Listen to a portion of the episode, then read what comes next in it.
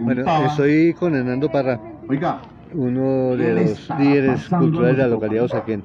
¿Cómo nos ha ido en estos eventos del Corredor Cultural, Hernando? Bueno, eh, estoy muy feliz, muy contento eh, por el afluido de público que hemos tenido, tanto en Osaquén como acá, como ustedes nos han dado cuenta. Estos corredores, por eso se llaman corredores culturales, donde está entrando, no está fijo el público, está entrando, está saliendo y además que hemos hecho unos buenos espectáculos, hemos traído muy buenos artistas dentro de estos espacios culturales. Bueno, eh, cuénteme cómo les ha ido con la alcaldía Osaquén, con todo ese proceso de contratación.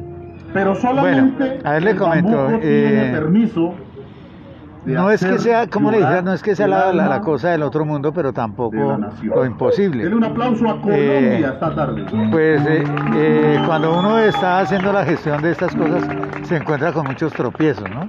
Son los normales entre la, entre la, entre la, entre las mismas entidades, donde pues trabas para los permisos, pero afortunadamente ya tenemos todos los permisos para todos los sitios. Tenemos el SUGA, tenemos todo. ¿sí? Eh, ¿Dónde es el próximo evento?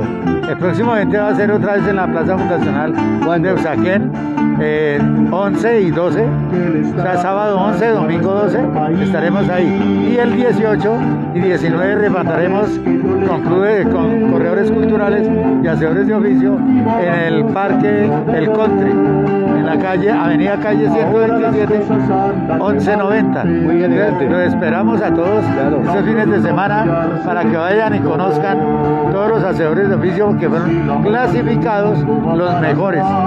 Igualmente que los grupos también fueron clasificados, los artistas, los circos, los poetas. Hemos tenido eh, unos buenos jurados eh, de, de poder decisorio en el cual estamos trayendo unos buenos espectáculos. Muy bien, gracias.